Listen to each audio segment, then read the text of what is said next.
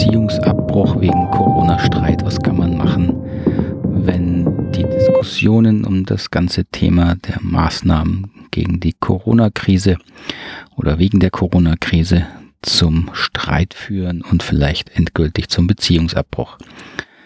Damit befassen wir uns heute hier im Podcast für gewaltfreie Kommunikation und Persönlichkeitsentwicklung. Mein Name ist Markus Fischer und ich heiße Sie ganz herzlich willkommen. An dieser Stelle als erstes Mal ein großes Dankeschön an zwei neue Unterstützer meiner, äh, dieses Podcasts in der GFK-Community. Und zwar unterstützt Lars ganz aktuell den Podcast und neu. Ich heiße dich herzlich willkommen und vielen, vielen Dank. Und Christin ist wieder dabei, hat ihn schon mal unterstützt, freut mich natürlich besonders. Herzlich willkommen, Christin, und vielen, vielen Dank für diese tolle Hilfe. Wenn Sie Lust haben, diesen Podcast zu unterstützen, tun Sie schon sehr viel, wenn Sie ihn einfach teilen an Freunde weiterschicken, Bekannte weiterschicken ähm, oder wenn Sie mir eine Bewertung schreiben, äh, am besten bei Apple Podcast. Das hilft mir wirklich sehr und wenn Sie äh, noch mehr tun möchten, dann können Sie auf der Homepage www.knotenlösen.com, Knotenlösen mit oe.com mal schauen. Dort ist die GFK-Community und da können Sie mit ein paar Euro im Monat diesem Podcast weiterhelfen. Vielen Dank schon mal dafür. Ich hatte in letzter Zeit ein paar auch Beratungsgespräche, wo es sich darum gedreht hat. Im Grunde um das Thema Hilfe. Mein Freund, Freundin, mein Partner ähm, hat äh, Ideen, Theorien rund um das Corona-Thema, die ich überhaupt nicht verstehe. Und die Diskussionen werden immer äh, schwieriger und wir entwickeln uns auseinander. Und ich hatte auch schon ähm, Gespräche, wo sich wirklich jahrzehntelange Freundschaften an diesem Thema entzweit haben und konnte dann da teilweise weiterhelfen. Und so dachte ich mir, dass wir das hier mal heute zum Anlass nehmen. Wie und was kann man denn da eigentlich tun, wenn so ein Thema plötzlich so zwischen Menschen steht? So, wenn ich das hier als Thema einbringe, ist mir auch wichtig zu sagen, ich möchte damit keinesfalls äh, hier erstmal irgendwo Partei ergreifen. Ich habe natürlich eine eigene Meinung in dieser Geschichte, aber mir geht es jetzt nicht darum, die eine oder andere Seite als richtig oder als falsch darzustellen. Ich denke, das wird der Komplexität dieses Themas auch wahrlich nicht angemessen. Aber auch ich habe Erfahrungen gemacht, wo mir im Gespräch dann Argumente ähm, entgegenkamen, die ich erstmal überhaupt nicht einsortieren konnte.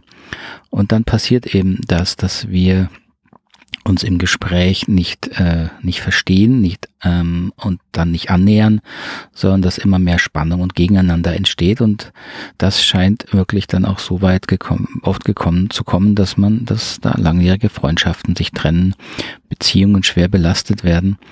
Und das natürlich ähm, tragisch, weil die Situation ist ja eh schon schwierig genug.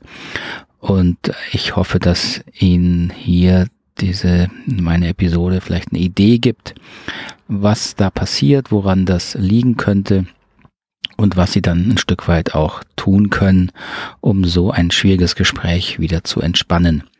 Und wie gesagt, das wird sicher nicht auf alle Themen zutreffen, wird auch nicht auf jede Situation passen. Mir geht es erstmal um eine sehr allgemeine Betrachtung dieses Phänomens, das ja leider relativ weit verbreitet ist. Wenn in einem Gespräch unser Gegenüber ähm, argumentiert aus einer Weltsicht heraus, die wir nicht verstehen.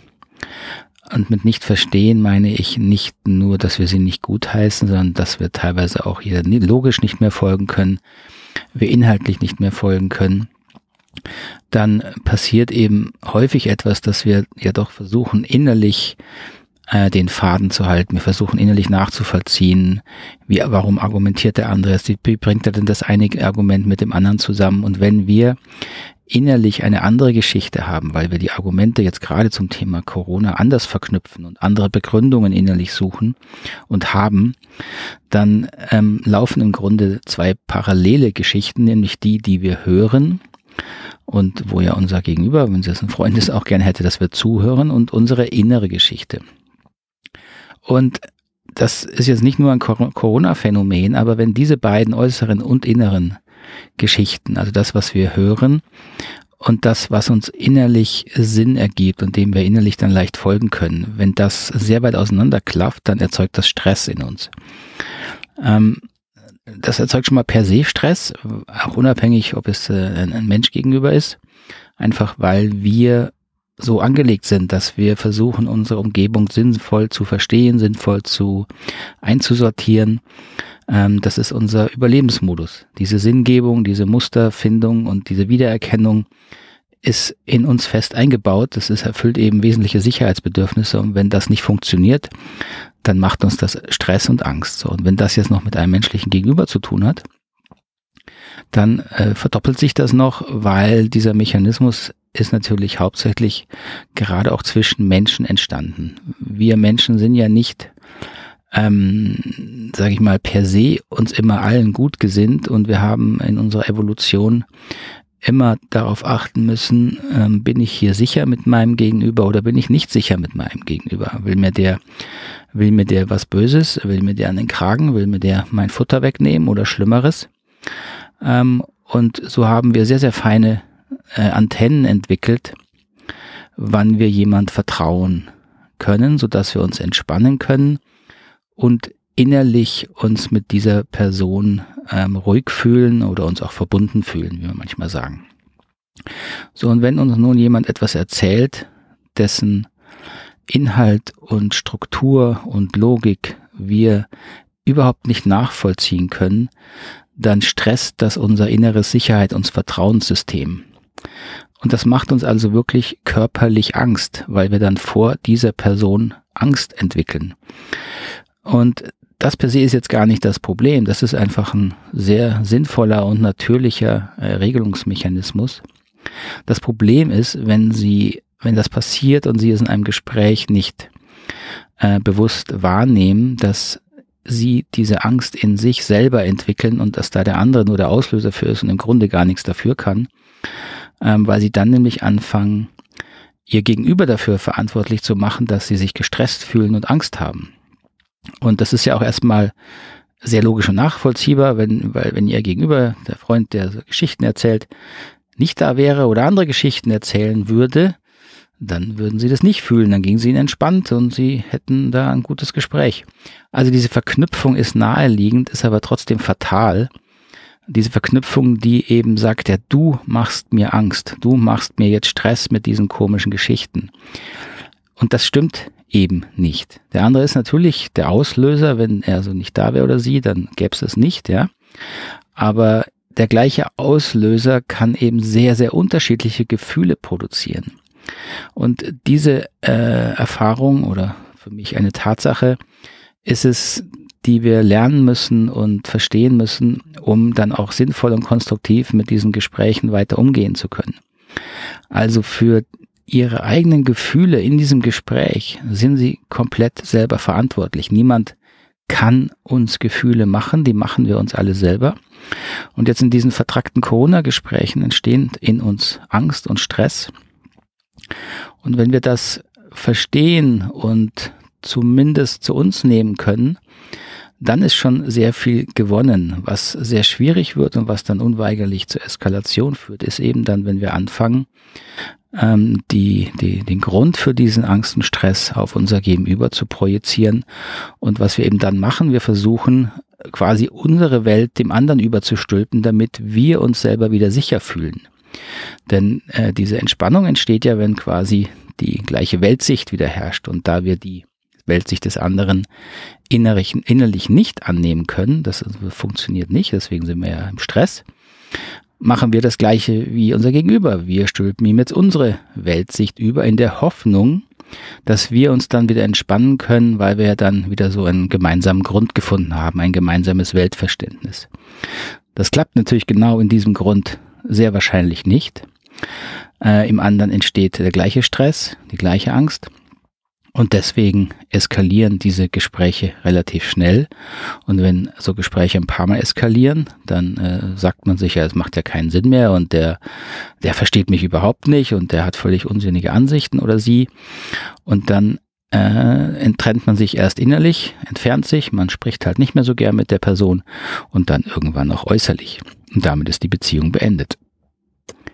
So, das ist mal der eine Faktor, den es, der hilfreich ist zu verstehen, dass es also unser eigener Stress ist, den wir uns selber machen, weil wir es nicht schaffen, uns mit diesen Ge Geschichten, die wir hören, zu entspannen, weil es unsere Sicherheit und Vertrauensebene berührt. Ähm, und wir das dann nach außen projizieren. Wenn wir schlicht dieses Gefühl aushalten könnten, ohne es, ohne die Ursache nach außen zu projizieren, könnten wir damit im Gespräch bleiben. Es wäre vielleicht anstrengend, aber trotzdem könnten wir damit reden. Der zweite Punkt, der dann noch meistens dazu kommt, ist, dass wir eben ähm, innerlich den anderen abwerten.